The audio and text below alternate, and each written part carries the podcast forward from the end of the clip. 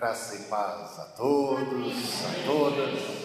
Uma alegria muito grande para mim, privilégio poder participar desse retiro. Louvo a Deus pela Igreja do Nazareno, estamos em comunhão constante, os nazarenos, os metodistas livres. Então a gente, a gente tem um elo de amor, de ligação. O que que nos une? Nós temos uma herança em comum. E nós temos uma mensagem. Uma mensagem que é cheia de esperança, que é de confiança no poder de Deus, no poder da graça. É fé no poder da graça de Deus para sobrepujar os efeitos do pecado porque Jesus Cristo veio para desfazer as obras do diabo. Ele veio como luz para espantar as trevas. E nós cremos nisso. Nós cremos que o Senhor Jesus Cristo não veio apenas conceder perdão para os pecados, mas purificação para os corações, vitória. Ele nos deu poder poder para sermos suas testemunhas, para andarmos como ele andou, para sermos imitadores de Deus, imitadores de Cristo. É poder do alto, é poder do céu, para a gente não andar cabisbaixo diante do diabo, diante das obras de Satanás, diante do pecado. E o pecado não terá domínio sobre vós, disse, diz a palavra. A gente não tem que se render diante do pecado e aceitá-lo como um mal inexorável do qual não podemos escapar. Pela graça de Deus. A gente, para enfrentar o diabo sozinho, na nossa própria força, a gente toma cada chapéu, não é? Aí a gente está vendido ao pecado. Mas Deus em nós. Como disse muito bem hoje o pastor Estevão, Deus se aproxima, Jesus se revela, Ele conosco, Ele habita em nós, nós somos templos do Espírito Santo. Temos autoridade, poder para pisar escorpiões, serpentes, sobre todo o domínio do mal. Eu via Satanás caindo como um relâmpago, disse Jesus. E Satanás, nesse sentido, está amarrado, porque Jesus entrou com poder nesse mundo, manietou valente e começa a saquear o império das trevas e vai transportando gente para o reino do Filho do seu amor. E o que o diabo pode fazer para impedir? Ele tenta, né?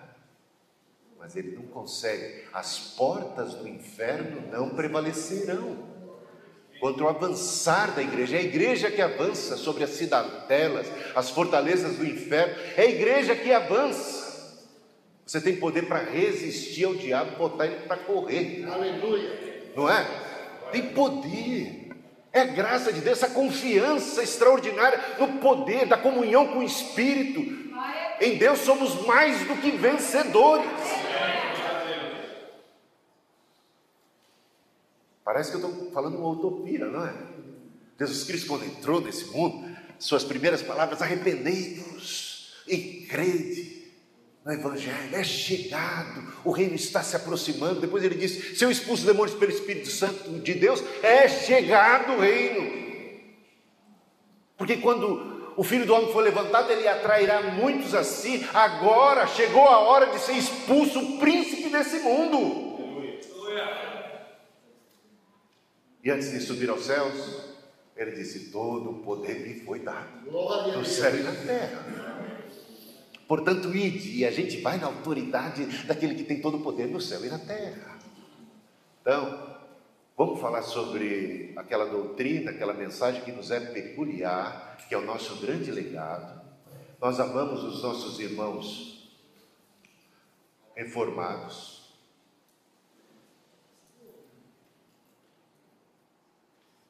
os calvinistas, os luteranos, os batistas, os assembleanos também, os pentecostais, todos têm uma missão. Agora, nós temos algo distinto. Nós interpretamos Romanos capítulo 7 de uma maneira diferente. Está entendendo? Não é? Nós não entendemos que Romanos capítulo 7 seja um retrato do crente. Essa é uma grande diferença. É disso que a gente vai falar um pouco aqui, sobre a doutrina da inteira santificação, sobre a perfeição cristã. Vamos conversar.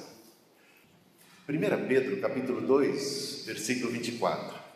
Carregando ele mesmo em seu corpo sobre o madeiro os nossos pecados, para que nós, mortos para os pecados, vivamos para a justiça.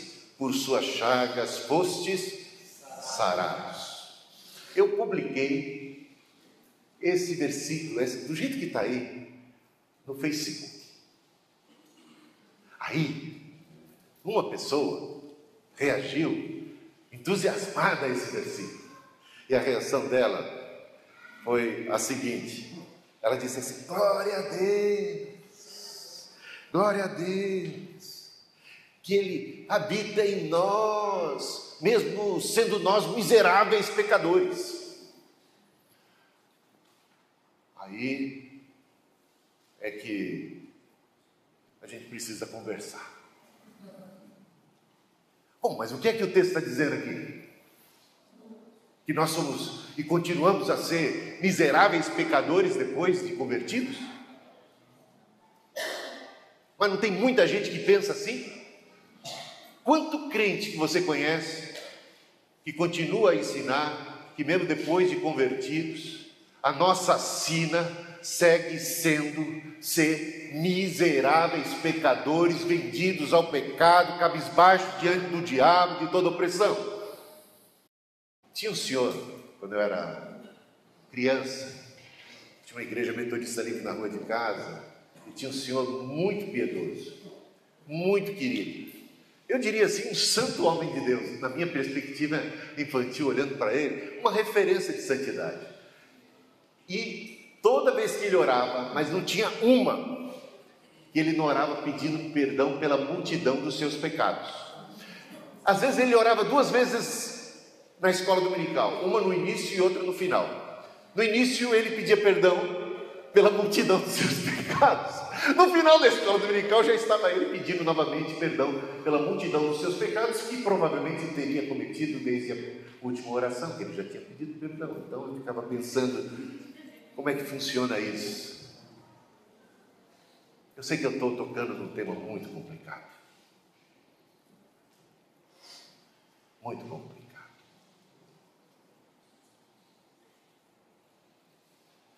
Eu sei que meus irmãos calvinistas, por exemplo, acreditam e falam e ensinam sobre santificação.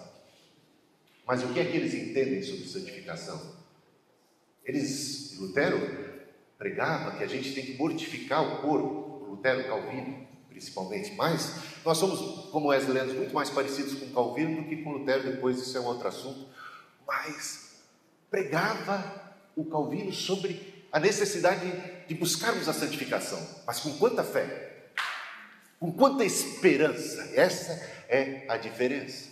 Falava ele sobre a necessidade de irmos mortificando, mas até quando? Até onde podemos, segundo o ponto de vista calvinista, mortificar o corpo, sermos santos? Aí é que mora bastante diferença entre nós, tá bom? Então não é dizer que eles não falam de santidade. É entender o que é que eles esperam ou que conceito eles têm. Talvez você mesmo tenha que rever os seus conceitos. O que é que você entende por uma vida cristã? Como é que ela é diante das tentações? É possível vencer as tentações ou temos que cair. Cair é algo inevitável. Tinha uma, uma pessoa, eu vou de alguma outra igreja, que tinha o seguinte conceito: ela estava tendo um caso, mas ela estudava no seminário, ela queria ser pastora. E ela tinha um caso assumido com esse professor dela que era casado. O negócio era bem complicado. E quando questionada pelos seus colegas seminaristas, ela respondia assim: Essa é minha fraqueza. Todos nós temos as nossas fraquezas. E diante desta fraqueza, eu nada posso fazer. Essa é minha constituição. Deus sabe, Deus compreende, Deus é misericordioso, Deus é bom, Deus entende. Eu continuo sendo templo do Espírito Santo, Ele me perdoa, Ele, Ele sabe que eu sou pecador. Não tenho o que fazer diante disso. Ou seja, essa é a minha sina, eu tenho que conviver com isso. Eu tenho que aceitar o fato de que eu sou uma pessoa pecadora mesmo que Deus habita em mim mesmo, eu, eu, eu ser um miser, uma miserável pecadora, como disse minha querida irmã no Facebook. Então, há um pessimismo por muitos, Lutero, Calvino, Agostinho, a respeito do pecado, vendo o pecado como algo inevitável, um mal inexorável. Tinha aquele cântico, né, que pelo menos na minha mocidade se cantava muito: tropeça aqui, oh, cai acolá. É, começa. A vida é assim mesmo, a gente tropeça, cai, não tem o que fazer. Vai tropeçar e vai cair sempre. É normal. Essa é vida cristã normal. Normal. Né? O máximo que conseguimos é uma certa ordem no meio dessa bagunça do pecado e, e dessa vida miserável de, de, ainda continuar escravo do pecado. Ó, o próximo slide, né? Aí eu vou mexer um pouco com os batistas. Wesley admirava muito os batistas. Ele pegou muita coisa dos batistas. Os batistas, o que faziam no Reino Unido? Eles tentavam evangelizar os anglicanos, porque reconheciam que, que não era porque você tinha sido batizado, porque você se dizia crente, pertencia à igreja, que você era verdadeiramente convertido. Era necessário nascer de novo. E o Wesley achava: olha, eles têm razão. Eles têm razão. E o Wesley pregava a necessidade de arrependimento, o nascer de novo, não importa que a, igreja que você está, você tem que se arrepender. Mas ele percebia uma contradição. Se exigia conversão e arrependimento para entrar, passar pelas águas do batismo, para ser batista, digamos assim, e depois relaxava, afrouxava a corda. Porque uma vez salvo, salvo para sempre. Está entendendo? mesmo que um batista não quisesse dar a entender isso, acabava dando por conta desse conceito. Então não preciso me manter santificado, eu não preciso, não tem aquela, sem santificação ninguém verá o seu, não, uma vez salvo, salvará sempre. Bom, Wesley então implicava nesse ponto aqui com nossos amigos batistas, por causa do perigo de, de conformismo, de acabar sendo crente Gabriel. Eu nasci assim, eu sou sempre assim, eu vou ser assim. Então vamos para Romanos 7, a diferença da interpretação de, de Lutero, Calvino, por exemplo, com Wesley. Romanos 7, dá uma olhadinha só. A partir do versículo 5. Porque quando vivíamos, é muito interessante observar isso, né? Olha lá. Quando vivíamos segundo as carnes, as paixões pecaminosas, postas em realce pela lei, operavam em nossos membros a fim de frutificarem para a morte. Agora, porém, libertados da lei, estamos mortos para aquilo a que estávamos sujeitos, de modo que servimos em novidade de vida, de espírito, e não na caduquice da letra. Pode vir para o próximo. Eu vou lendo aqui, porque eu acho que vai ficar mais fácil. Que diremos, pois, é a lei pecado? Eu vou já para aquela parte que está aqui sublinhada. Outrora, sem a lei, eu vivia. Agora, mas sobrevindo o preceito, reviveu o pecado, e eu morri. E o mandamento que me fora para a vida, verifiquei que esse mesmo se tornou para a morte. Porque o pecado, prevalecendo-se do mandamento, pelo mesmo mandamento me enganou e me matou. Por conseguinte, a lei é santa e o mandamento santo e justo e bom. Acaso bom se me tornou em morte? De modo nenhum. Pelo contrário, o pecado, para revelar-se como pecado por meio de uma coisa boa, causou-me a morte, a fim de que, pelo mandamento, se mostrasse sobremaneira maligno. Porque bem sabemos que a lei é espiritual. Eu, todavia, sou carnal, vendido à escravidão do pecado. Aí eles vê, o apóstolo Paulo afirmou, ele é carnal vendido à escravidão do pecado. Se o apóstolo Paulo é carnal e ainda continua vendido à escravidão do pecado, que dirá eu? Está entendendo? A interpretação. Só que isso choca com o que ele falou no versículo 5, dizendo que isso era coisa do passado. Então, que tá, quem é o Paulo aqui? A gente precisa entender e definir essa parada e a gente vai chegar lá porque nem mesmo compreendo o meu próprio modo de agir, pois não faço o que prefiro, e sim o que detesto. Então, se eu detesto matar, mas não faço o que eu prefiro e acabo fazendo o que eu detesto, então é normal, vou matar.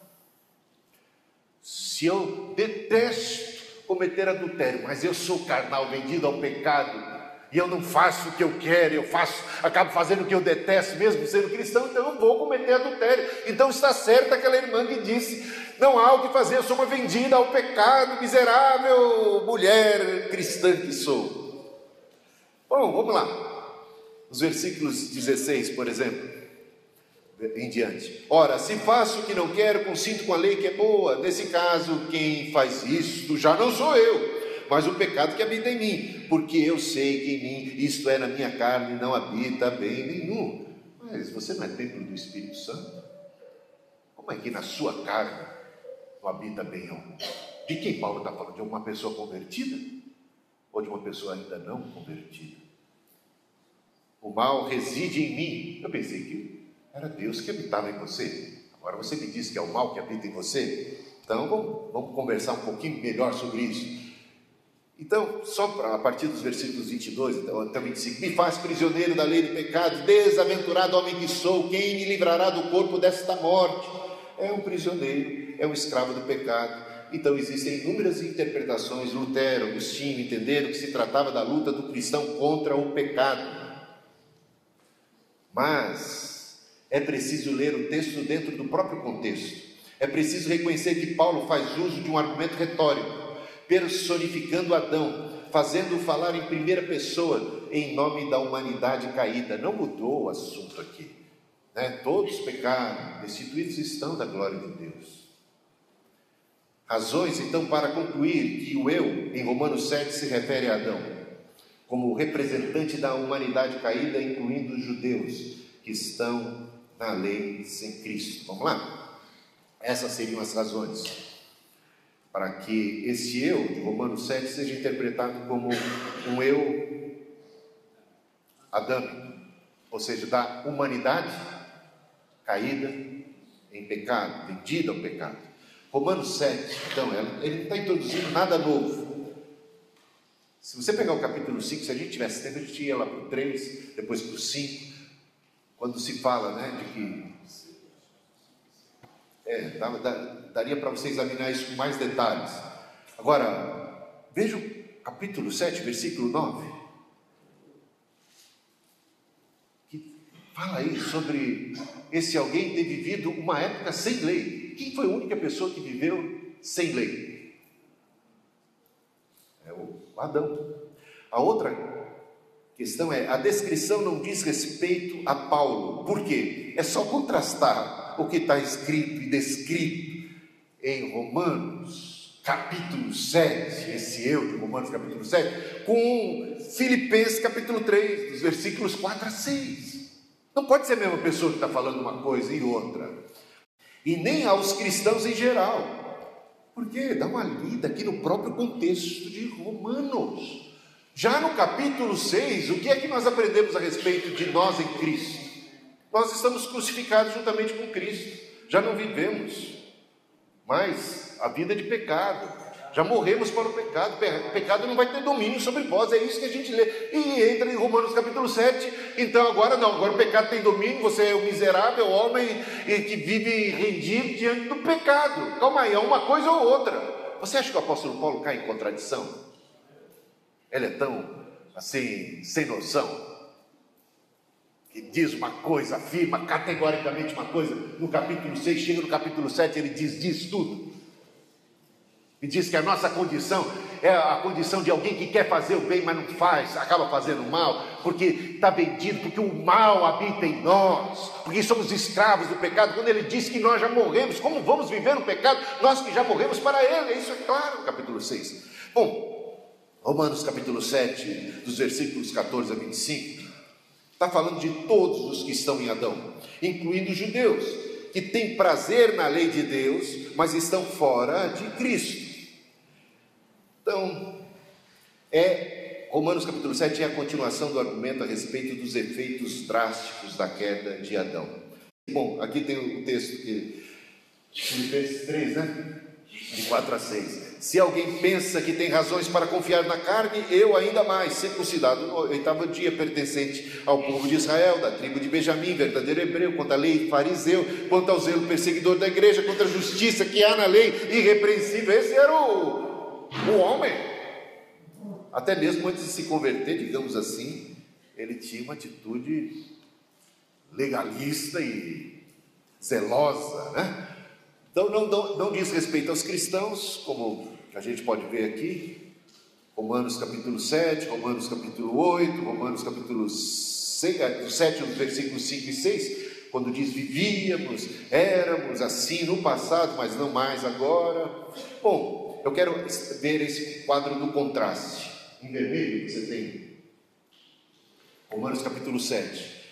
E em azul aqui, Romanos capítulo 6, e há um contraste. Quando vemos em Romanos 7 frases assim: sou carnal, vendido à escravidão do pecado, não faço o que prefiro e sim o que detesto. O pecado que habita em mim, porque eu sei que em mim, isto é, na minha carne, não habita bem nenhum, me faz prisioneiro da lei do pecado, essa é a descrição de, desse homem em Romanos capítulo 7. Em, no capítulo 6, a respeito do cristão, é dito o seguinte: E uma vez libertados do pecado, fostes feitos servos da justiça para a santificação. Porque quando eres escravos do pecado, coisa do passado.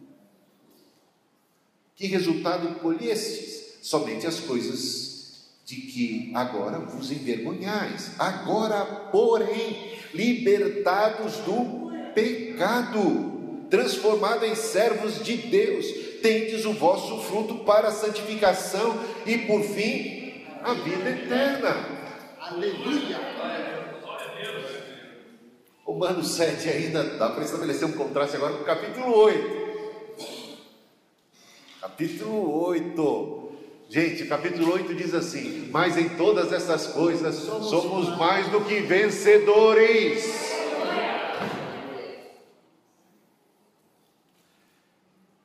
Diz o capítulo 8: Agora, pois, já nenhuma condenação há para os que estão em Cristo Jesus, porque a lei do Espírito da vida em Cristo Jesus te livrou da lei do pecado e da morte. Vós, porém, não estáis na carne, mas no Espírito do, do Espírito de Deus, do seu Espírito que em vós habita. O que, que habita no capítulo 8 em nós? O mal? É o Espírito de Deus, olha a diferença. Conclusão dessa parte. É preciso reconhecer o argumento retórico e o contexto. Esse não é um texto autobiográfico do apóstolo Paulo. E nem se refere aos cristãos que não são escravos do pecado, nem podem ser. Paulo está encenando o papel de Adão em Romanos capítulo 7, principalmente nos versículos 7 em diante. Né? Que você viu muito bem, versículos 5 e 6 já deixam claro que o cristão não é assim. Dentro do capítulo 7 mesmo, vivíamos assim no passado, quando éramos assim, já não somos mais. Então, Romanos capítulo 7, do 14 ao 25, fala de todos os que estão em Adão, incluindo os judeus, que até têm prazer na lei de Deus, mas estão fora de Cristo. Claro que tudo isso é visto de uma perspectiva cristã. É assim que Paulo vê todos os que estão no mundo sem Cristo. Na prática, o que significa ser santificado? Que grau de santificação podemos alcançar? É uma boa conversa com nossos irmãos de outras confissões cristãs, evangélicas. Qual é o grau? Até onde podemos chegar? Não é? Como se dá a santificação? Qual é o processo? É, é... Tem alguma crise que nos potencializa?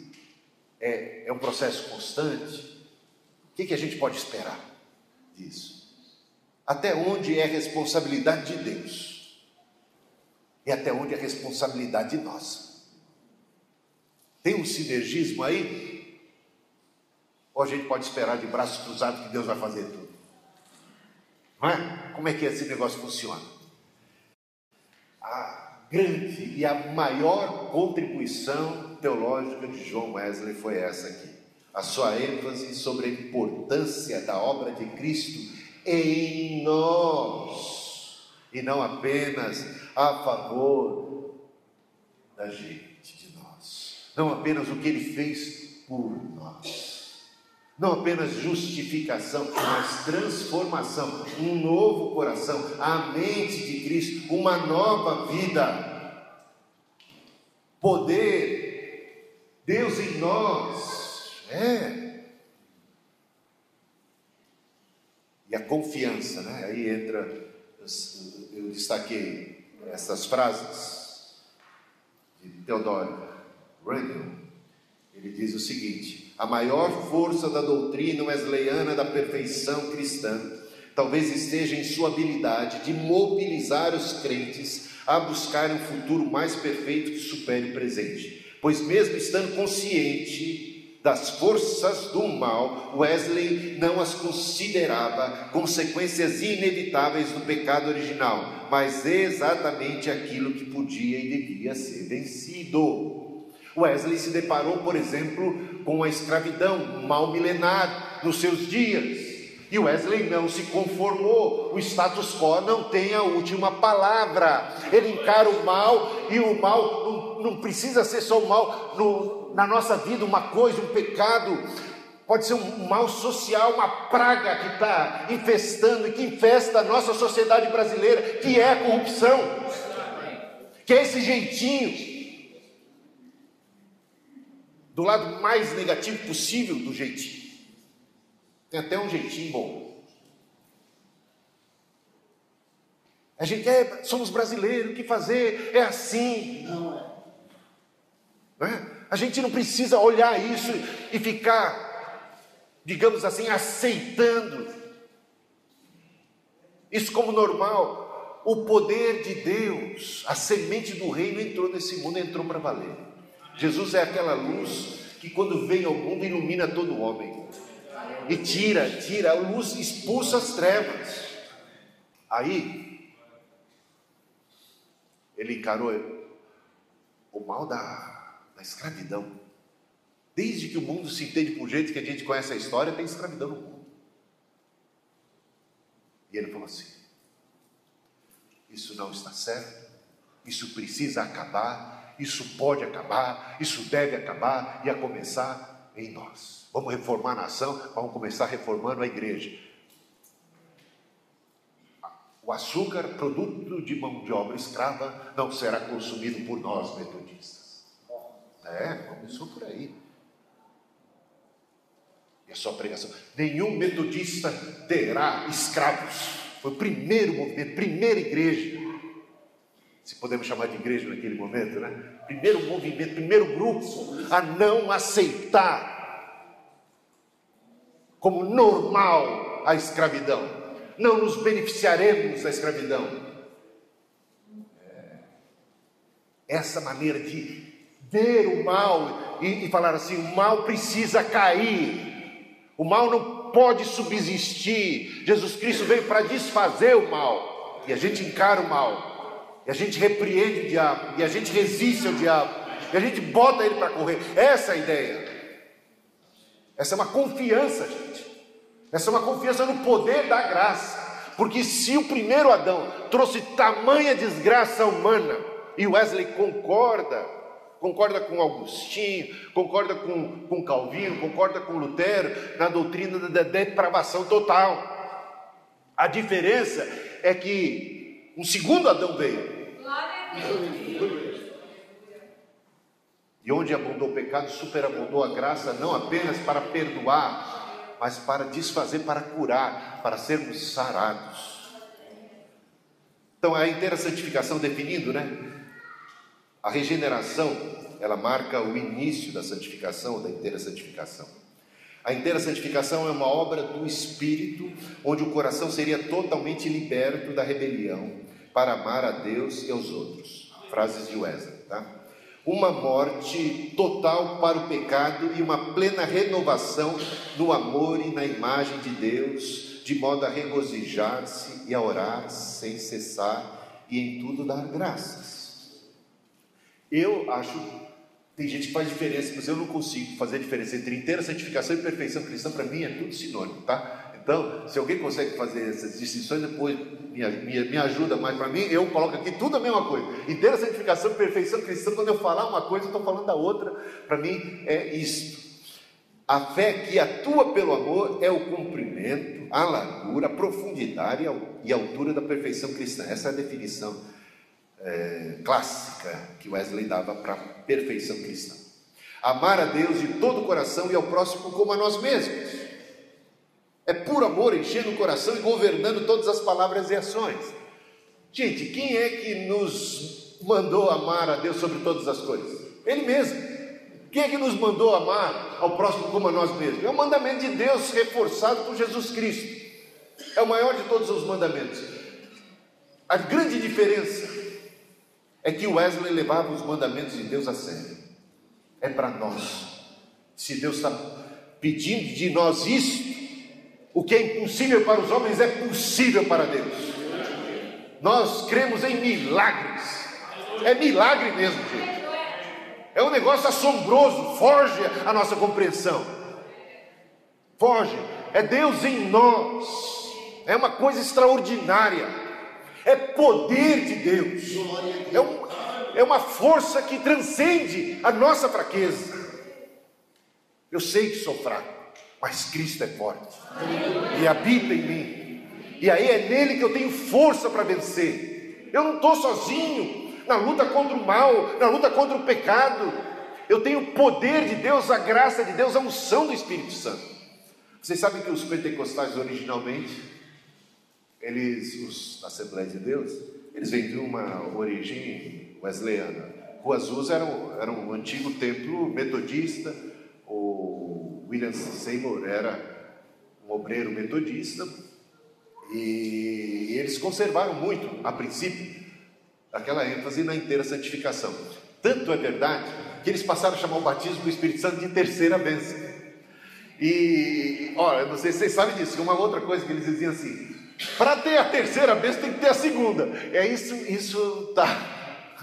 É muito, muito curioso isso. Eles falam, não, não pode ter a terceira se não tiver a segunda.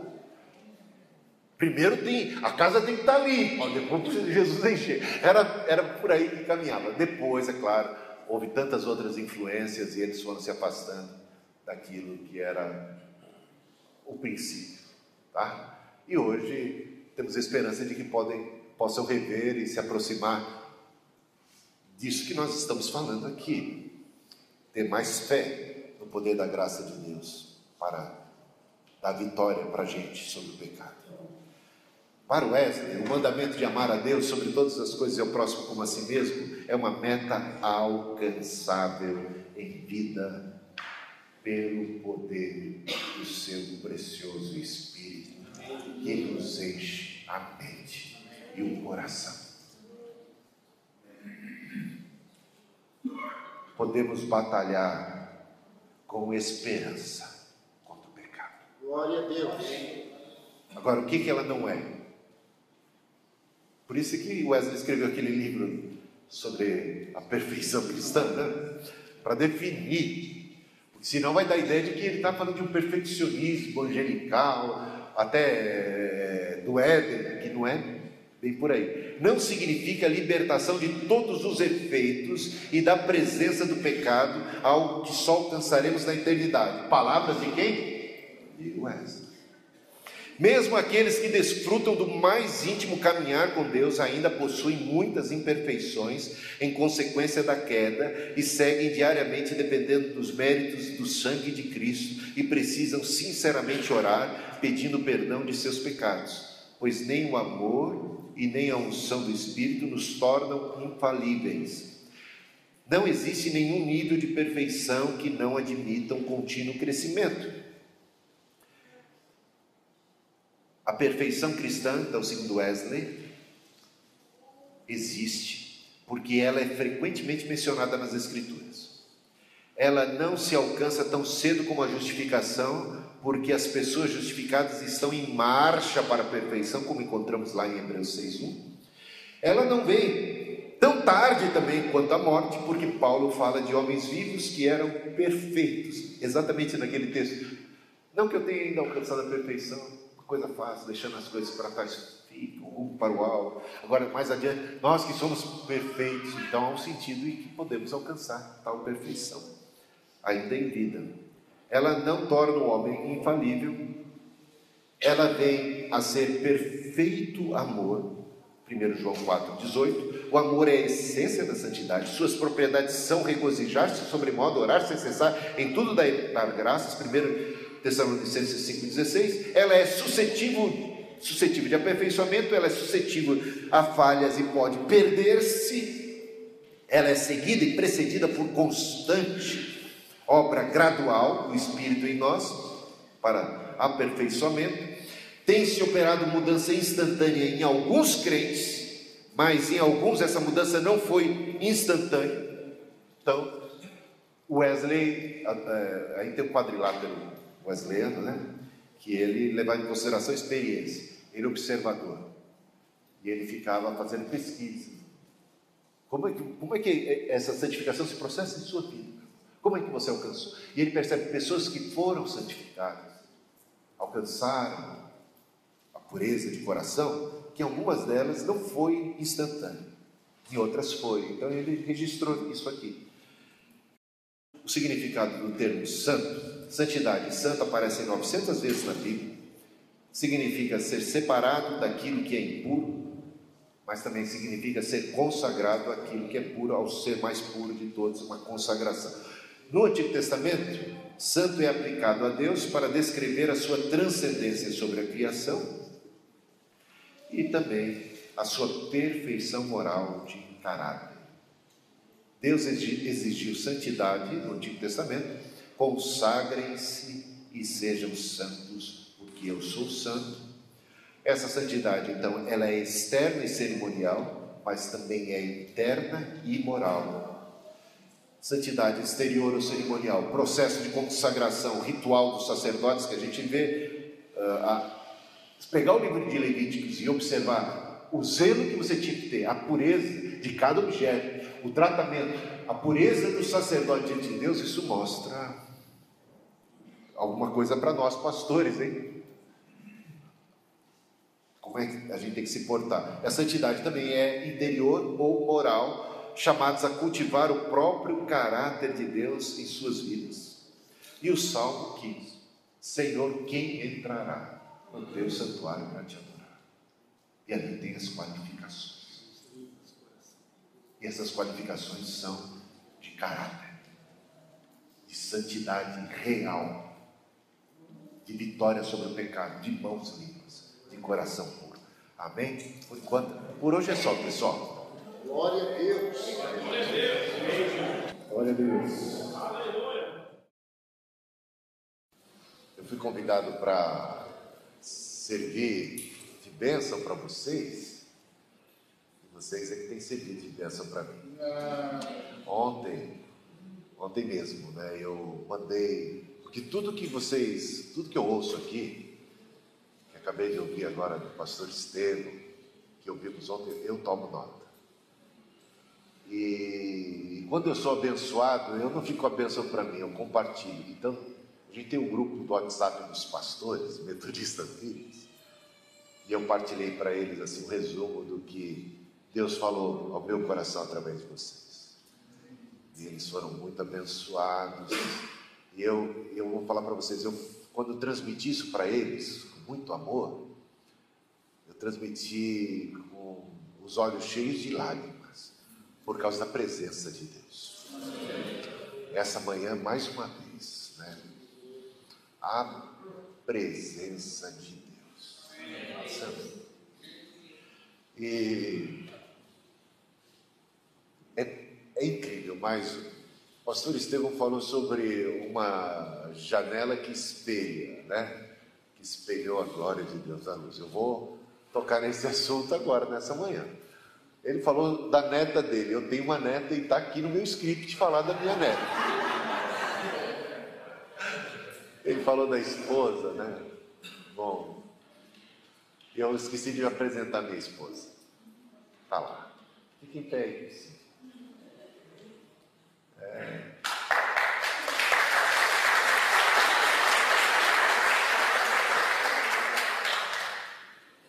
Eu vejo a beleza de Deus nessa mulher.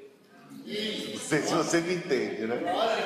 É, eu vejo mesmo. Eu, Deus me abençoou. Mas sabe quando é que eu encontrei essa garota? Foi quando eu tinha 16 anos de idade eu tive um renovo espiritual. Eu nasci na igreja. Quase que eu posso dizer assim que eu nunca fui convertido, porque eu sempre fui convertido, uma coisa bem doida assim. Mas aos 16 anos de idade, eu tive uma experiência, um renovo, um, uma coisa, um enchimento do espírito, uma coisa extraordinária.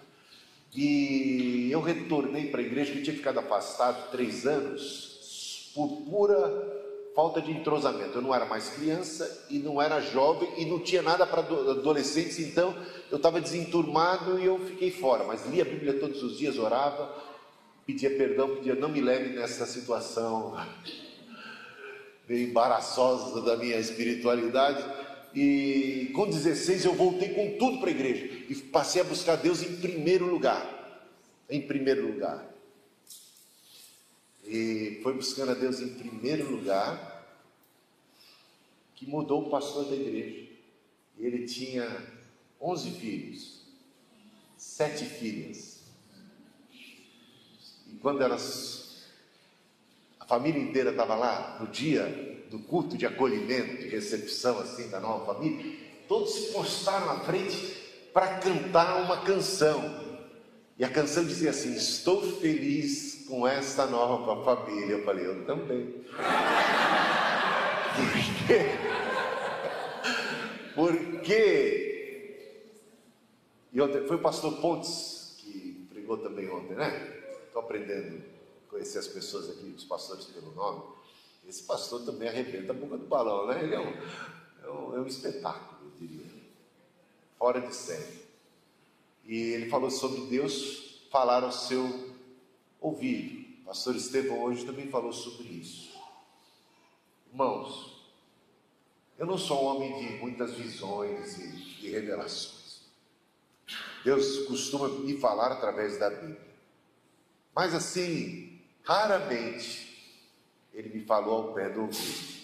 Estava lá eu, com 16 anos, de braços cruzados, em pé, eu lembro vendo a família postada. Quando eu passei os olhos sobre a Cristina, uma voz me disse claramente: Esta vai ser, ei, essa aí é sua esposa, vai ser sua esposa. O problema é que Deus só falou comigo, sabe? Deu um trabalho para conquistá-la, mas Chegamos lá, valeu a pena, foi uma coisa. E eu lembro que com 16 anos de idade, pobre, estudando na escola estadual, trabalhando de dia, e uh, eu, tra eu, trabalhava na Record, um dos diretores, eu era office boy, Ele tinha comprado um carro daqueles. Sério. Eu tinha acabado de contemplar o carro do meu chefe. E a minha perspectiva de ter um carro daquele era bem. É, até hoje é complicado, sabe? Eu olhei assim, contemplei, vi a diferença, a discrepância entre eu e o meu chefe. Com fama, né? Porque eu até podia dizer o nome dele aqui, se vocês vão conhecer, eu conhecer, mas não, isso não me interessa. Pessoa conhecida, famosa, de dinheiro, com carro, tudo, e aquele contraste. Não é para você ficar com dor de cotovelo, você ficar com inveja, você ficar se sentindo para baixo.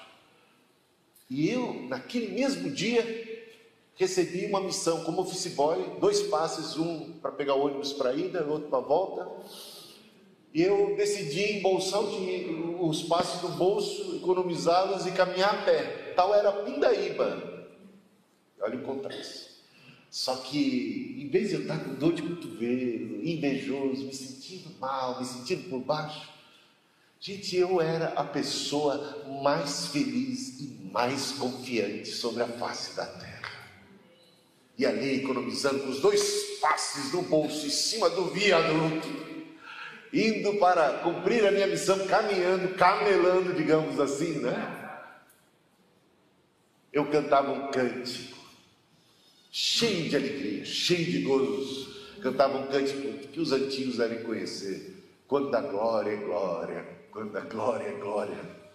Quando a glória entrar no coração, louvarás bem alto ao teu Pai Celeste. Quando a glória entrar no coração. Gente, quem tem essa experiência da glória é a pessoa mais feliz do mundo. E essa é a experiência da santificação, como falou o pastor Rito é o relacionamento, é a comunhão, é o contato com Ele que nos santifica, que nos vivifica, que nos renova, que nos dá a vitória. Deus em nós, isso não tem preço. Não tem preço. Ah, então vamos lá para as promessas de Deus no Antigo e no Novo Testamento se cumprindo no Novo. Olha, você, você ontem eu fiquei admirado. Eu nunca tive alguém assim me assistindo com tanta habilidade, né? Parece que adivinha. Tem, tem alguma? Depois veja como é que está o espírito de adivinhação. É. Porque ontem a gente falou sobre o que nos distingue como wesleyanos, a nossa doutrina, uma questão distintiva. Eu vejo, eu vejo aquele grande rio de Deus que sai do trono de Deus e ele tem muitos afluentes. Um dos afluentes, eh, as igrejas reformadas. Outro, os batistas, né? E, e tem lá um afluente wesleyano que tem uma contribuição e uma mensagem significativa, um papel, assim como os outros. E a gente mostrava que a nossa distinção é uma confiança, uma fé no poder da graça de Deus, para que a gente possa viver uma vida de vitória sobre o pecado. E aí falávamos em Romanos capítulo 7, quando alguns, muitos eu diria, cristãos, queridos irmãos, entendem que aquilo é um retrato autobiográfico do apóstolo Paulo.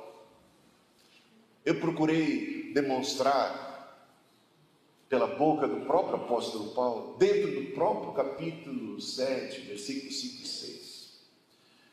Dentro do próprio contexto de Romanos, capítulos 6, num contraste com o capítulo 7, capítulo 8, num contraste com o capítulo 7, mostrando que não é ali um autorretrato, porque o cristão não é mais escravo do pecado.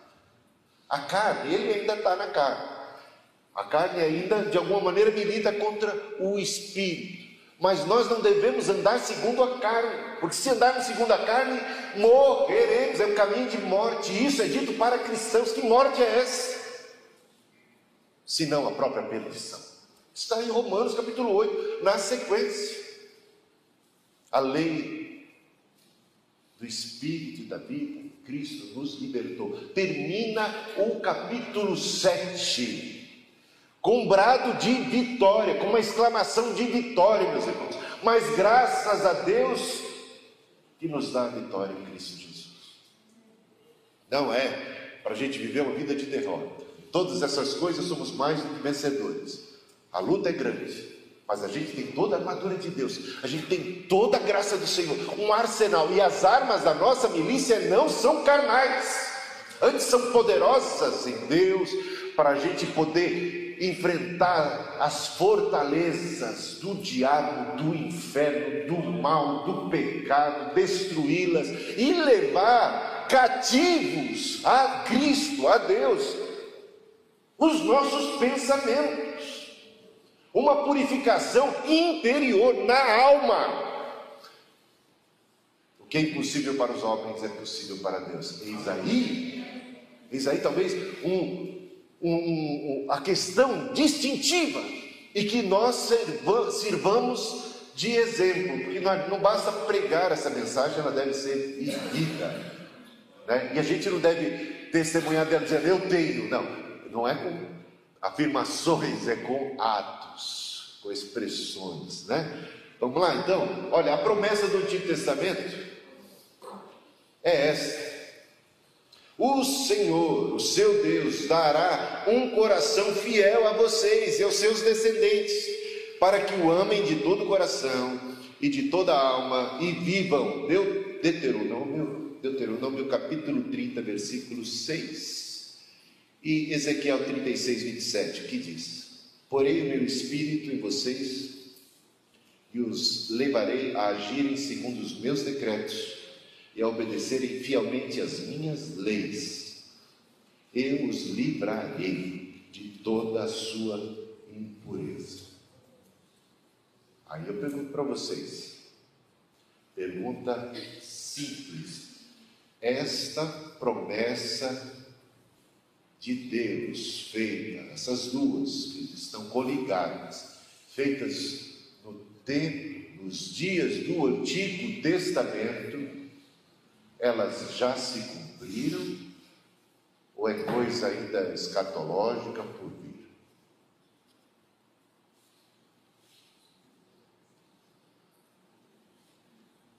Está entendendo? Isso aqui é só para depois da segunda vida de Cristo? Ou o Espírito Santo já foi derramado? Ou nós já temos a unção do Santo? Ou nós já, pelo Espírito, somos novas criaturas? Então é para a gente pensar. Agora, essa questão de Salvador e Senhor, Salvador e Senhor, você sabe, tem muitos que advogam hoje em dia, chegam a audácia de afirmar o seguinte: que no Novo Testamento é possível você aceitar Cristo como Salvador e não tê-lo como Senhor. Esse negócio de ter Jesus como Senhor não tem nada a ver com salvação, é para discipulado. Então, quem quiser seguir o caminho do discipulado, que não é necessariamente o caminho da salvação, então tem que negar a si mesmo, tem que tomar a sua cruz e tem que seguir a Jesus. Mas a salvação é outra coisa. salvação é uma questão de fé meramente e, e, e de receber o perdão. Tem, tem gente que diz, ensina isso categoricamente. Outros não chegam a tanto. Mas, mesmo que não chegam a pachorra de afirmarem que, que, que é possível ter Cristo como Salvador sem tê-lo como Senhor, eles, na prática, pensam assim. Na prática, pensam assim. E são muitos. Sabe quantas vezes aparece no Novo Testamento palavra Senhor relacionada a Jesus Cristo? 664 vezes. Sabe quantas vezes Jesus Cristo é chamado de Salvador no Novo Testamento? 24 vezes. 664 versos 24. Não quer dizer que Jesus Cristo seja menos Salvador do que Senhor, mas certamente significa que antes dele ser Salvador, ele é Senhor. Vamos lá então. Eu, eu vou. Deixa eu. Agora não vai ter slide para isso. Ah, tem uma canção. Boa parte das minhas pregações é Cristina que me entrega de mão beijada, minha esposa. Eu estava preparando lá um sermão da semana e de repente ela estava ouvindo uma música, ela encafifou com a música e ela começou a falar: Olha, tem uma música que tem uma mensagem estranha, queria que você ouvisse. Aí ela me falou, era uma música que tem o título Raridade. Aí ela me chamou a atenção. Veja o que está dizendo a música: o pecado não consegue esconder a marca de Jesus que existe em você. Você não acha isso? Muito estranho. E outra, o que você fez ou deixou de fazer não mudou o início, Deus escolheu você.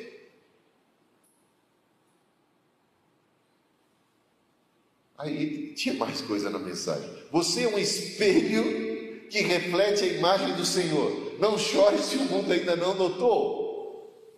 Por isso, essa questão do espelho. Se somos um espelho para refletir a imagem do Senhor, mas o mundo não está notando, não é de se estranhar. Que raio de espelho é esse? Você está refletindo o quê e para quem?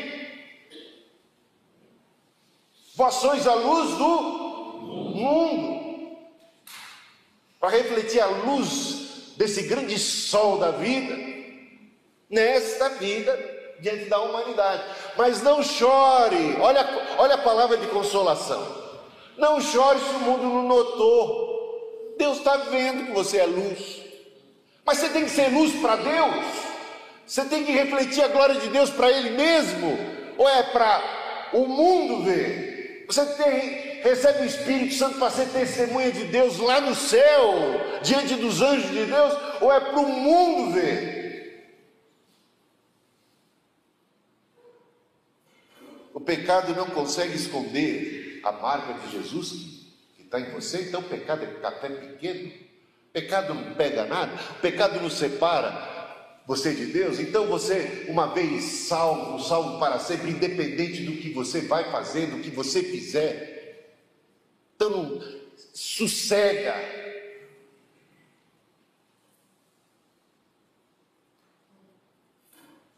Olha só o que diz o apóstolo Paulo em Romanos 8,13. Porque se viverdes, ele falando aos cristãos em Roma, porque se vocês que são cristãos, se vocês viverem segundo a carne, morrereis. Então não tem dessa de passar a mão na cabeça do cristão e dizer assim: olha, não se incomode, o que você fez ou faz ou deixou de fazer não vai mudar o passado, você está escolhido definitivamente e pronto e acabou. Você não precisa permanecer, você não precisa vigiar, todas aquelas exortações de Deus, você não precisa levar a sério.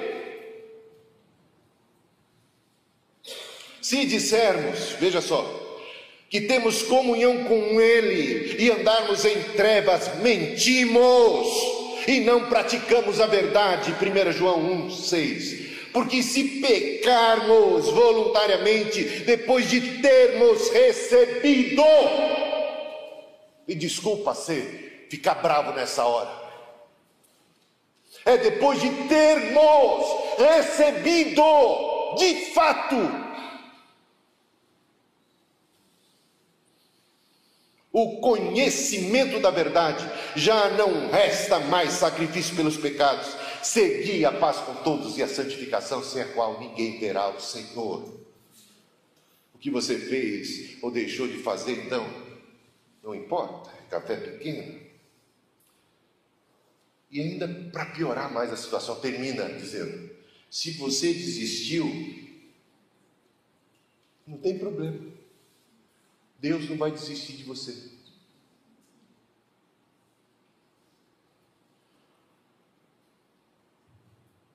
Então, pode apostatar na boa. Aquele, pois, que cuida estar em pé, olhe que não caia. Quem disse isso? O apóstolo Paulo. Você pega lá o capítulo 9, você está na 1 Coríntios 10, 12. Só que o apóstolo Paulo, isso não está dividido em capítulos, quando Paulo escreveu, né? Capítulo 9, o final. Paulo diz o seguinte, acho que é a partir do versículo 27. Eu esmurro meu corpo e o reduzo à servidão, para que pregando aos outros não venha eu mesmo a ser desqualificado. Todo mundo corre na arena, mas só um ganha um prêmio. Correi de tal modo que o alcanceis. Atendem para o exemplo de nossos pais no passado. Todos eles foram batizados em Moisés. Foram batizados no mar e na nuvem.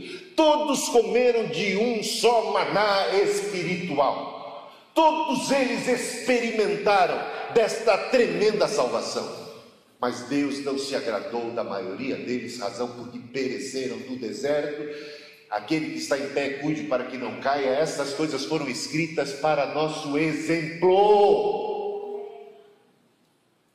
para que a gente não venha incorrer no mesmo erro.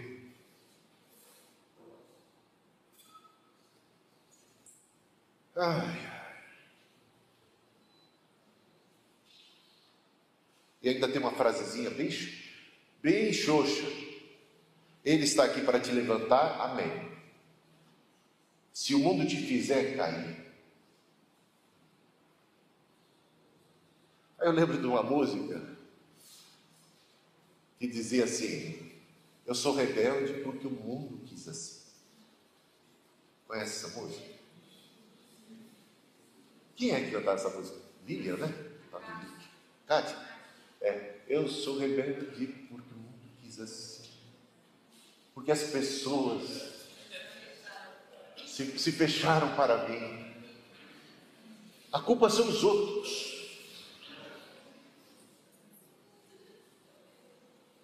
O que eu podia fazer? O mundo me fez cair. A culpa é do mundo. A culpa é da mulher que me desce. Eu já ouvi isso em algum lugar, foi? Essa transferência fazer de nós um objeto passivo, não responsável por nossas atitudes, que não pode resistir ao diabo, que não pode resistir à tentação, que vai fazer o que o mundo me fez. E é mais ou menos assim: o mundo me faz cair, Deus me levanta. E eu não faço nada. Quando o mundo quer, ele me derruba. Se Deus quiser, Ele me levanta. Eu não faço absolutamente nada. Eu sou um objeto passivo diante do mal, diante do capeta, diante do mundo. Deus me deixou à mercê do mundo, à mercê do mal. Deus não tem graça para mim. Deus não me dá força. Ele me dá mandamento. Ele exige de mim e não me dá nada para poder vencer. E então, quando o mundo vem, quando o diabo vem, eu não posso seguir o exemplo de Cristo, eu não posso resistir à tentação, eu não posso vencer porque eu não tenho força. Quem sou eu para enfrentar o diabo, o mundo, e o mundo me faz cair? Culpa é do mundo. Se Deus quiser, Ele me levanta também.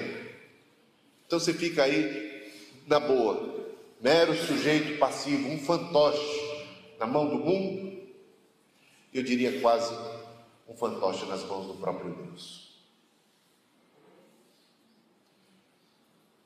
Agora vamos falar da verdadeira libertação então? A verdadeira libertação do cristão não é a de uma consciência culpada, mas das amarras que o impediam de amar a Deus de todo o coração. Liberdade é o amor governando o coração e a vida. A salvação em Cristo não é uma proposição a ser aceita, mas uma pessoa a ser amada e obedecida como o Senhor que é. Essa, aqui, essa frase aqui eu peguei de um, de um nazareno. Santidade significa mais do que fazer certas coisas boas e não fazer certas coisas más.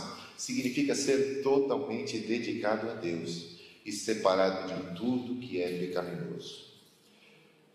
Ela é tanto posicional como prática, e a gente vê isso em 1 Coríntios. Aos santificados em Cristo e chamados para serem santos. 1 Coríntios 1, 2, aqueles corintianos, digamos assim, né? Que sabemos eram criancinhas em Cristo, andavam na carne, foram duramente exortados pelo apóstolo Paulo, são chamados de santos. Então, é posicional a santificação? Sim. Foram eles lavados pelo sangue de Jesus. Tem eles o perdão. Mas foram chamados para serem também, na prática, santos. Então ela, ela vai além do posicional. Eles são declarados santos mas também são exortados à prática da santidade. E como são em 1 Coríntios. A santidade é relacional. Santidade é derivada do nosso relacionamento com Deus, que é santo. Santidade não é algo que possuímos, mas um relacionamento no qual nós entramos. Tudo que tocar o altar será santo. Êxodo 29, 37. A relação precisa ser mantida. Aí é que eu falei que eu tenho uma netinha também, né? Olha lá. Quando, ela, quando ela tinha dois anos e nove meses, essa minha netinha aprontou dessa. Ela estava brincando em cima de uma cadeira. Em cima de uma cadeira. Eu conto isso para explicar o instinto da rebelião humana. Que é que levou o Adão a ser o Adão, a, a, a sair, a quebrar esse relacionamento? Ela estava brincando em cima da cadeira, aí meu filho Samuel chegou para ela: Helena, desce já dessa cadeira. Ela estava em pé em cima da cadeira brincando à vontade. Aí ela disse para o pai: Pai, eu não quero ser obediente. Aí o pai Pergunta. Filha de dois anos e nove meses. Por que cargas d'água você não quer ser obediente? A resposta pura e simples. Porque eu quero ser feliz. Na prática, o que é que isso significa? Ser obediente à sua voz, ao seu mandamento implica na restrição do meu espaço de liberdade. Eu estava muito bem, folgado e feliz, brincando, e o Senhor está quebrando, o Senhor está tolhindo, o Senhor está cortando meu barato, é isso, não? Final de contas. O Senhor está cortando meu barato, eu estava aqui na boa, eu estava muito bem. Muito do da ruptura do relacionamento do homem com Deus passa por aí. Um desejo de independência, uma certa desconfiança. Eu não quero ser obediente, porque parece que obedecer vai implicar em infelicidade ou restrição da minha liberdade, da minha, da minha felicidade, do meu prazer. Eu não posso confiar muito na Sua palavra, porque eu acho que o Senhor, o Senhor está o Senhor está me restringindo. Eu acho que o Senhor não, não, não me ama. Veja que a tentação da serpente em relação a Eva tinha esses elementos. Deus está escondendo algo de você. Se você comer, você vai experimentar um prazer novo. Se você comer, você vai experimentar um conhecimento novo. Deus está inibindo o seu progresso as suas experiências de vida. Não confie nele. Deus deu ao, aos seres humanos tanto poder, tanta inteligência. Mas era para ser usada a inteligência, né? Mas aí usou sem a confiança, sem o amor. De fato, vamos lá. O meu filho Samuel, ao dar aquele mandamento para a sua filha, de, o que ele queria? Ele queria acabar com a alegria dela? Ou ele queria que a alegria dela durasse muito mais tempo? Está me entendendo? Sem quebrar a cabeça. Sem quebrar a cabeça. Ontem, eu quebrei a cara. Eu quebrei a cabeça, eu bati aqui no, é, no ar-condicionado. Não queria que você se machucasse. Deus não é contra a sua alegria, é contra a sua felicidade. É que Ele é mais experiente que você, mais sábio que você, e Ele quer preservar você, é o seu bem. Só que a questão é que muitas vezes nós achamos que sabemos o que é melhor para nós. Vamos seguir em frente. A restauração da presença de Deus. Então, lá no Éden, capítulo 3 de Gênesis, versículo 8, Deus andava com o homem no Éden. Quando eles pecaram, quando Adão e Eva pecam, eles é que se escondem de Deus. O pecado nos separa e o pecado nos afasta de Deus. Agora, repare bem, Deus foi ao encontro do homem, a graça preveniente aí presente. É Deus sempre em busca do homem. Deus nunca abandonou a humanidade. Até mesmo Caim, quando pensa fazer o mal, Deus vai ao encontro de Caim. Ou não vai? Deus vai ter uma conversa com ele. Deus manifesta graça nessa ação. Deus sabe o que está passando pela cabeça, o que está no coração dele. Deus o visita. Mas não é uma graça irresistível. Ei, sei lá, lá vem o arminianismo. é, Deus, Deus não impediu a, a Caim, mas Deus se manifesta a ele ainda diz: compete a você controlar esse ímpeto assassino. Não é com essas palavras, mas leia lá e veja se não é isso que ele está querendo dizer.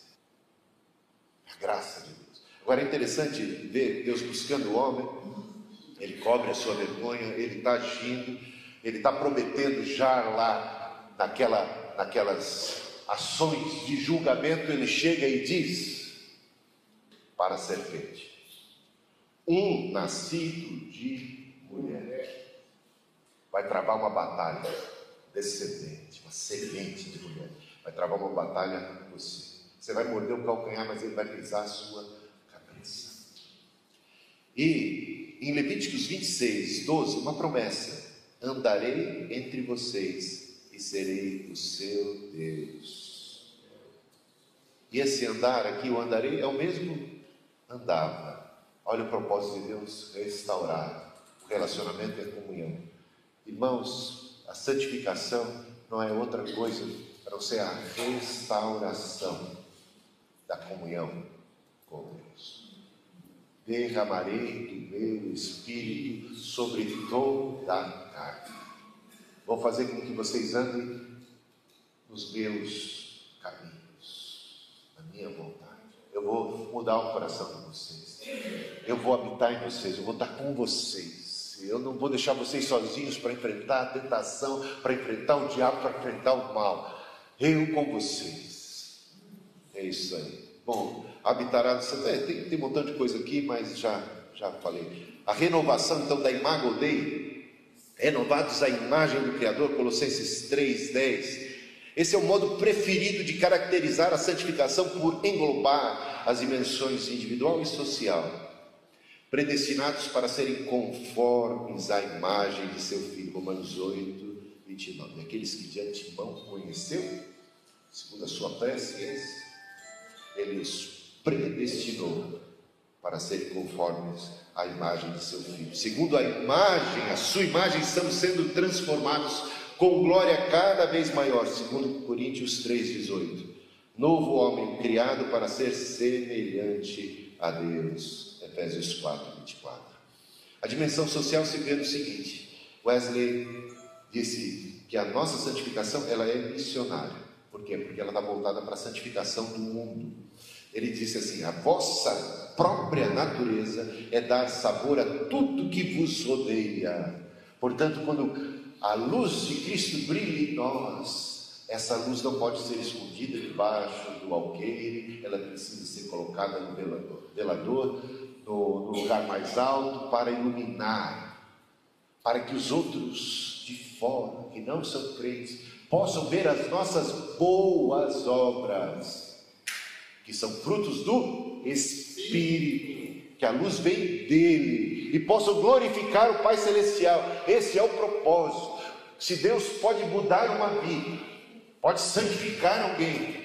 A partir desse alguém, mais vidas podem ser transformadas. Ele pode transformar um lar, não pode? Ele pode transformar uma vizinhança. Ele pode transformar, impactar uma cidade, um país, um mundo. A gente foi chamado para fazer discípulos de todas as nações. As pessoas precisam ver algo da glória de Deus em nós. Então, nada disso, se o mundo ainda não reparou, não importa. Deus está vendo. Importa sim. Tem muito texto da Bíblia que diz que importa. Que a gente não pode ser motivo de escândalo. Ai daquele que for pedra de tropeço. Padrão da santidade. Qual que é o padrão da santidade? para complicar um pouco o nosso lado, é Jesus Cristo. Só isso. Semelhantes a Cristo, que é a perfeita expressão de Deus Pai. A semelhança de Deus é o padrão da nossa santidade, nosso alvo permanente. Devemos imitar a quem? A Deus. Efésios 5:1. Seguir o exemplo de Cristo, João 13, 14 a 15. O que é que Jesus diz lá, naquele dia da ceia, ele diz, o texto pelo menos diz assim, sabendo que todas as coisas haviam sido postas debaixo de seus pés. Qual foi a atitude consequente? Produto da consciência daquele que sabe que tem todo o poder no céu e na terra, do Rei dos Reis do Senhor dos Senhores. Pegou uma bacia, encheu d'água, pegou a toalha e foi lavar os pés dos discípulos e disse: Se eu sou o mestre, agir assim com vocês, vocês devem agir assim uns com os outros. Devemos seguir um modelo, um padrão do nosso mestre. Devemos imitar a Cristo, seguir o seu exemplo, andar como Cristo andou. 1 João 2,6 imitar a Paulo como ele imitava a Cristo, 1 Coríntios 11, 1. Agora, onde não é possível imitarmos a Deus? Na onipotência, na onisciência, na onipresença. Tira o cavalinho da chuva que você não chega a Deus. Só há um só Deus, e vai sempre ser assim. Nós, nós fomos chamados, ah, ah, nós fomos feitos, e não apenas chamados, filhos de Deus herdeiros com Cristo, co-herdeiros juntamente com Ele, é algo tremendo, mas sempre o adoraremos, só há um Deus verdadeiro. Como podemos imitá-lo? Na prática, perdoando como Deus nos perdoou, esse é o chamado, Efésios 4, 3. E se não, o que, que acontece? Todo que foi objeto da graça e da misericórdia de Deus como ouvimos ontem, é um testemunho tão lindo de alguém que encontrou a graça. Foi? Como é o nome do pastor? Tonico, Tonico? Tino. Bom, você vê que eu estava na dupla já, né? Tino. o Pedro é o Tonico. E ele é o Tinoco. É, o Tinoco deu esse exemplo. Agora, quando alguém é objeto da graça de Deus e alcança a graça, essa graça transborda. Aquele que crê em mim, como diz as Escrituras, falando Jesus aos seus discípulos, a multidão, do seu interior fluirão rios de águas vivas. Quem recebeu o perdão de Deus se torna um filho da misericórdia, um filho do perdão.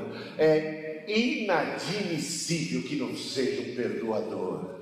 Aquele que é produto da generosidade de Deus precisa ser generoso. Se é mão de vaca,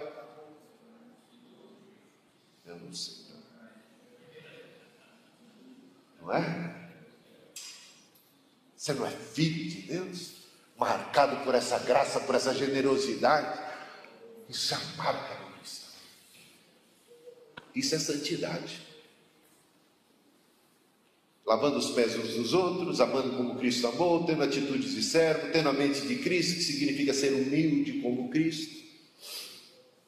Nada de presunção, é servo de todos, não se sente o rei da cocada, não é um juiz, ah, estou na santidade, e começa a apontar o dedo para os outros, não é um legalista, esse nada, não conhece a graça, não conhece nada de Deus, é misericordioso, é compassivo, é generoso, tem um olhar diferente, tem um olhar puro, seguindo os passos de Cristo, pois Cristo sofreu por vocês deixando-vos o exemplo para que vocês, para vocês seguirem os seus pastos. Meus irmãos, esse é o nosso chamado. A perfeição, então, apresentada como um alvo alcançável. Andeis de modo digno da vocação. Efésios capítulo 4. Esforçando-vos diligentemente. Pensa que você, você fica belo e folgado. Você recebe a energia de Deus, o Espírito, o poder, do Senhor e agora você tem que entrar em ação. Você, você precisa agir, você precisa querer, você tem sede, você busca, você, você age, mas não age na carne, age no Espírito. Pelo Espírito, sem Ele nada podemos fazer. Nunca vamos ter glória de nada disso. Por mais que a gente possa fazer, tudo que a gente fez foi possibilitado por Sua graça, pela obra do Seu Espírito em nós. Por isso a gente nunca é arrogante. Agora, o esforço está aí. Esforçando-vos diligentemente, versículo 3, com vistas ao aperfeiçoamento dos santos, versículo 12, até que, esse é o alvo, cheguemos à perfeita varonilidade, à medida da plenitude de Cristo, varão perfeito.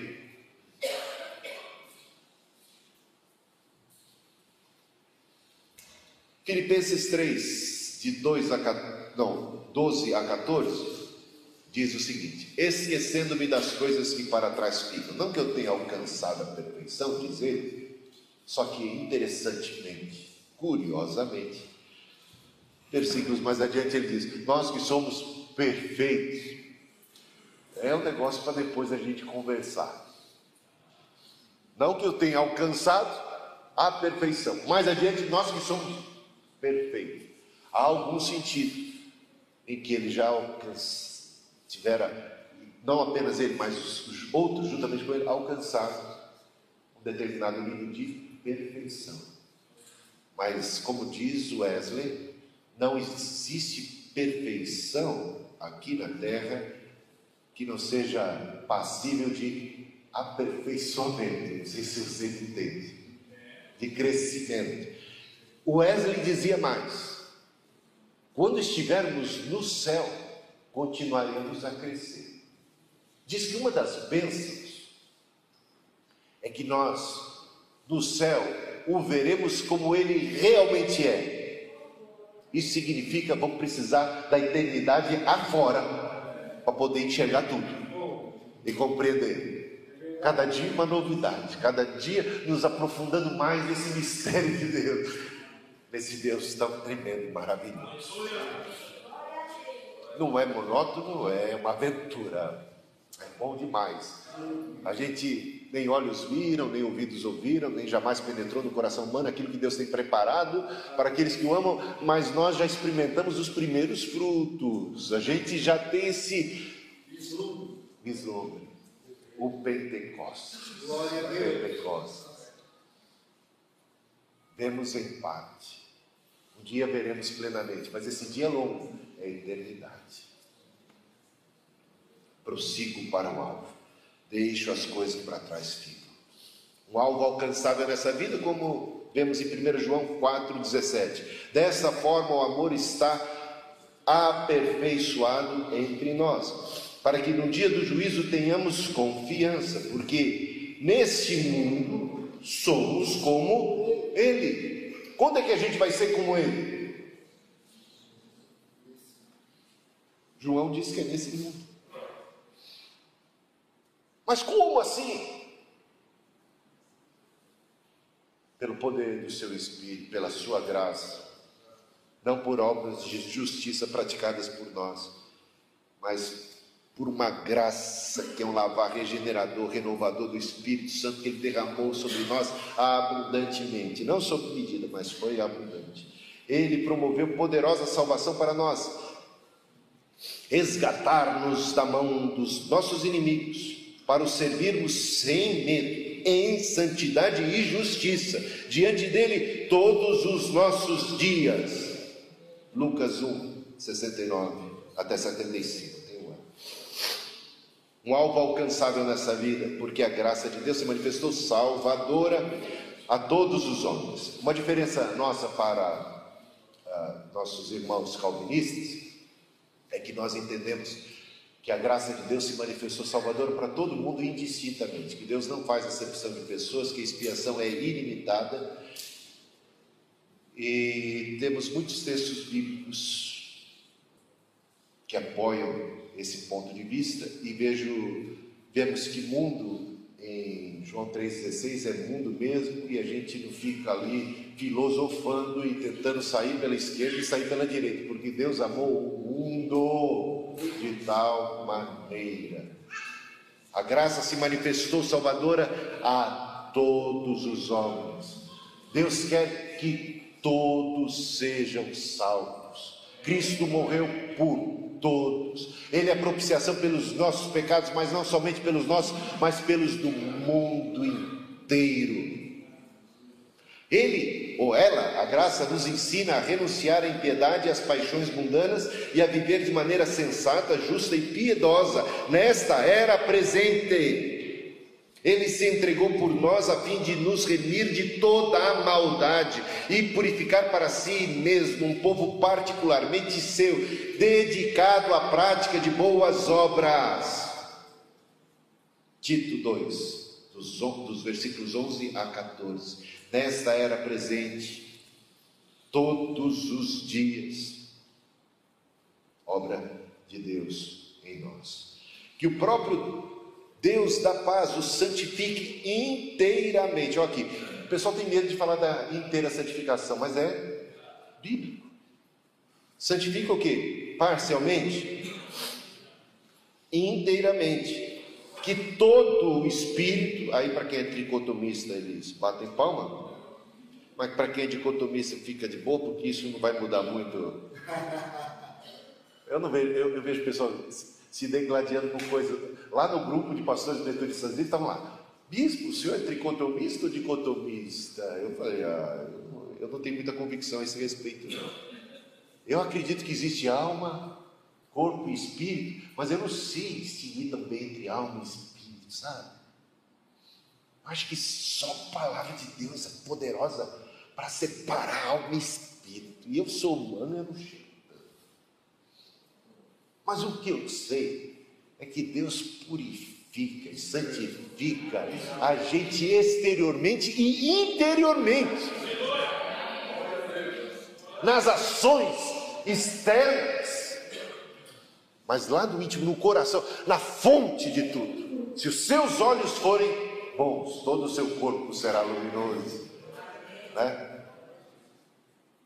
Porque ainda que eu desse a minha vida sacrificasse para salvar outros, se não tivesse amor, então seria apenas um ato exterior, com motivações erradas. Mas Deus santifica o interior, as motivações, o olhar, é? que, que vem de dentro. É, é muito lindo poder ver desta forma. O santifica inteiramente. Então, para mim, tudo bem. Alma, espírito, interior e o corpo de vocês preservados, irrepreensíveis, não é uma palavra forte? Na vinda de nosso Senhor Jesus Cristo. Chamados à santidade. Fomos chamados à santidade? Tem textos no Novo Testamento, já falamos do Antigo? Tem.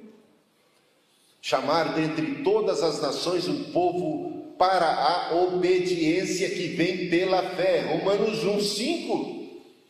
Não é um livro da graça, não é um apóstolo da graça, que chama, Deus está chamando um povo para a obediência. Aquele que tem os meus mandamentos e os guarda, esse é o que me ama. E eu virei a Ele, me manifestarei a Ele. Chamados para serem santos, Romanos 1, 7. Assim como vocês ofereceram os membros do seu corpo em escravidão à impureza, ofereçam-nos agora a escravidão, em escravidão a justiça que leva à santidade. Romanos 6, 19. E Romanos 12? Gente, Romanos 12 Paulo faz uma exortação mais apelativa. Sabe aquele apelo que ele apelou mesmo?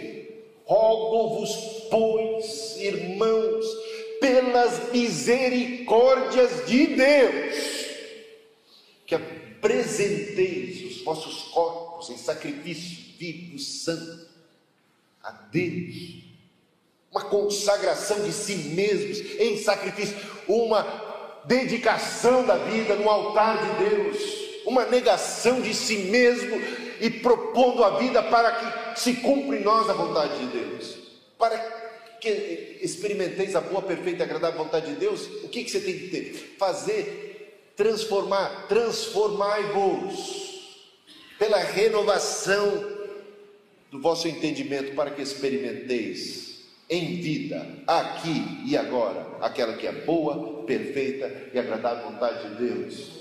O amor seja não fingido, quando? Aqui e agora.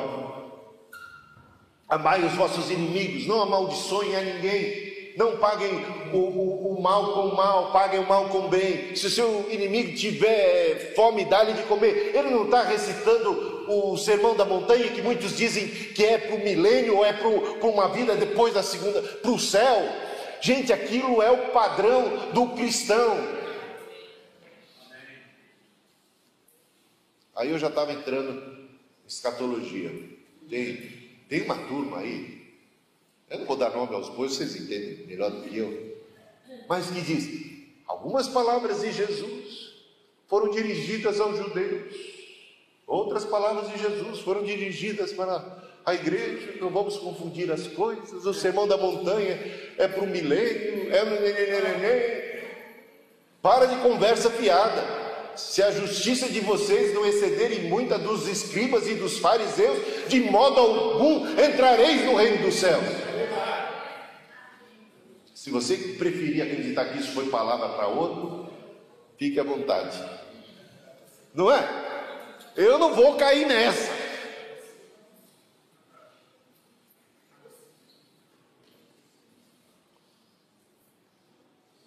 Wesley dizia: os cristãos precisam tomar estas, essas exortações bíblicas seriamente. Não devem assumir uma postura passiva de seres impotentes diante do pecado. Além disso, a história da igreja está repleta de cristãos que consideraram possível viver em santidade. E aqui eu quero terminar por hoje. Não leiam lá, vai lá, eu vou passar tudo para vocês. Vem cá, vai, olha para mim, está lá, né? É, é a conclusão, hein? Da mensagem no dia de hoje. Romanos capítulo, não, Hebreus capítulo 12, não vem depois do 11? Que, que tem no 11? Os heróis da fé, uma galeria que deixa a gente com vergonha, não é? Que quando a gente lê, a gente fala, hum.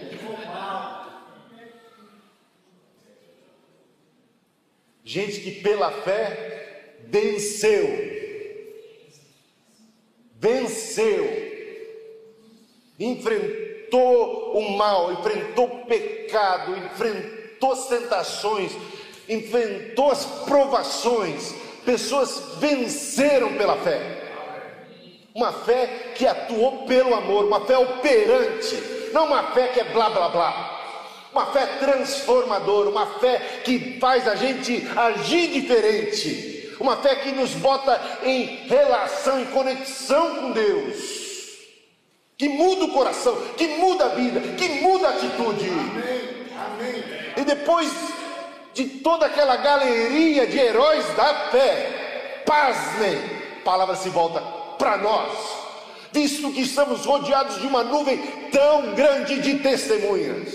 Quem são eles? Os da galeria do herói da fé, agora acabou de falar deles. Eles são testemunhas, mas como que eles são testemunhas? Testemunhas de que é possível. Amém. Testemunhas que dá sim. Aleluia. Que a realidade não é o pecado, a realidade é Cristo em nós. Que a gente não tem que se conformar ao pecado, a uma vida vazia, uma vida de, de cabisbaixos, oprimidos, de escravos do mal. Eles venceram e servem de testemunhas contra todas as nossas desculpas esfarrapadas. Quero ver no dia do juízo final, a gente chegar lá e falar assim: Ah, Senhor, não deu. Não deu como? Para ele deu e por que não deu para você? Ah, o Senhor não operou devidamente em mim. O Senhor falhou. Seu espírito não foi. Se o Senhor quisesse me levantar, o Senhor teria me levantado. O Senhor não me levantou, estava esperando que o Senhor me levantasse.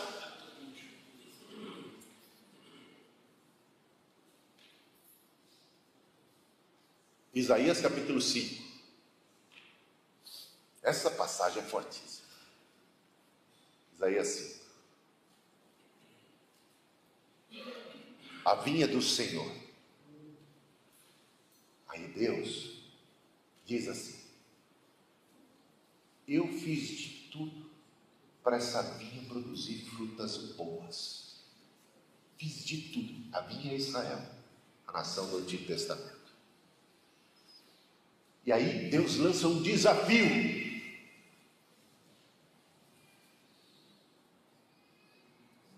Haveria alguma coisa que eu devia ter feito que eu não fiz para que ela produzisse frutas boas? Eu falhei em alguma coisa?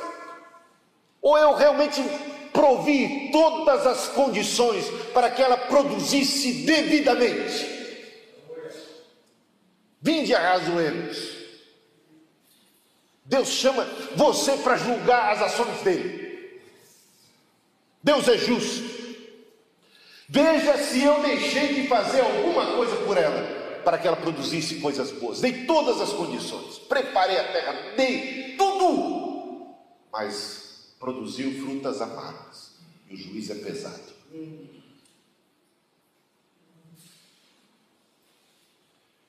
Mais uma vez a graça aqui atuando de modo resistível. Não de maneira coerciva, não de maneira irresistível, não de maneira a garantir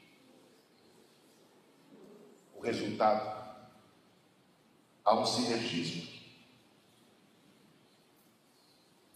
Não produziu, não foi porque Deus não quis. Quantas vezes eu quis, como a galinha para seus pintinhos, eu quis salvar vocês. Mas vocês não quiseram. Eu quis, vocês não quiseram. Eu agi, vocês restringiram. Porque vocês sempre resistem ao Espírito Santo. Palavra de quem? Não é o Estevão falando? Em Atos capítulo 7. Falando a comunidade dos judeus. Por que pode resistir ao Espírito Santo? Porque a manifestação da graça é a manifestação da graça em Cristo, em Cristo que vem não por força nem por violência. Você não sabe, Pedro, que se eu quisesse, eu mandaria uma legião de anjos para me defender?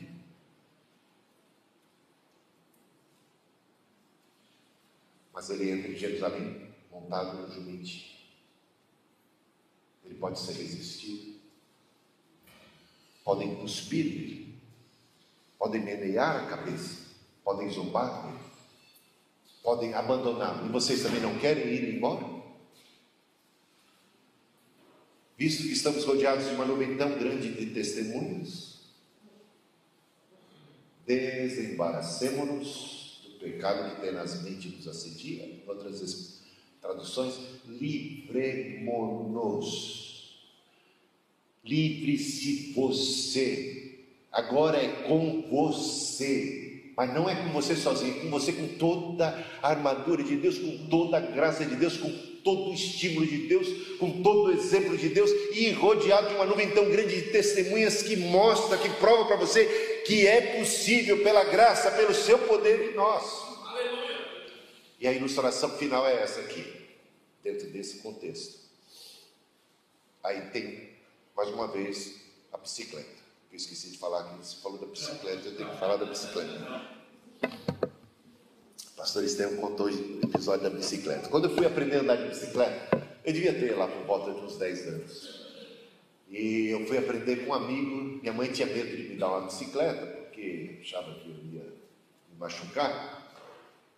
Ou também porque talvez não tivéssemos muito dinheiro naquela época. Aí o tinha uma bicicleta. Eu fui aprender a andar de bicicleta na bicicleta do vizinho, muito bacana. Só que a bicicleta mais desgramada, digamos assim, que existiu no mundo. Ela não tinha proteção, muito velha, tinha proteção para corrente, sabe? E eu ainda aprendendo, todo desequilibrado, e andávamos descalços né, na rua. E o meu dedão entrava lá, não tinha proteção para corrente, entrava lá dentro. Gente, o negócio era feio. Isso aqui não foi nada, só um arranhãozinho. Cortava mesmo, lascava sangue para todo lado. Dava, às vezes, deu, houve ocasiões que eu vi um osso. Foi fundo. Me machuquei na primeira tentativa, me dei mal. Aí você acha que eu desisti, né? E por que eu não desisti? Todos os meus amiguinhos estavam andando de bicicleta. Eu estava rodeado de uma nuvem tão grande de testemunhos. E diziam: é possível. Dá sim. Eu ia tentar de novo. E a segunda vez eu cortei o dedão novamente. Sarava, ia tentar de novo. Terceira. Foram cinco episódios. Cinco. Um pior do que o outro. Até que eu aprendi naquela bicicleta ruim. Por que eu não desisti? Porque até, olha, pasme, olha, não é machismo isso. Mas eu, como garoto, eu acho que eu tinha um pouco. Até as meninas andavam de bicicleta. A minha mãe sabia andar de bicicleta. É. Isso mexia com os meus brios. Eu não posso aceitar o fato de que eu sou um fracasso, que o meu negócio é cair, cair, cair ou desistir de tentar. Eu estou rodeado de uma nuvem tão grande de testemunha, gente que venceu. Louvado seja o Senhor. Amém, amém.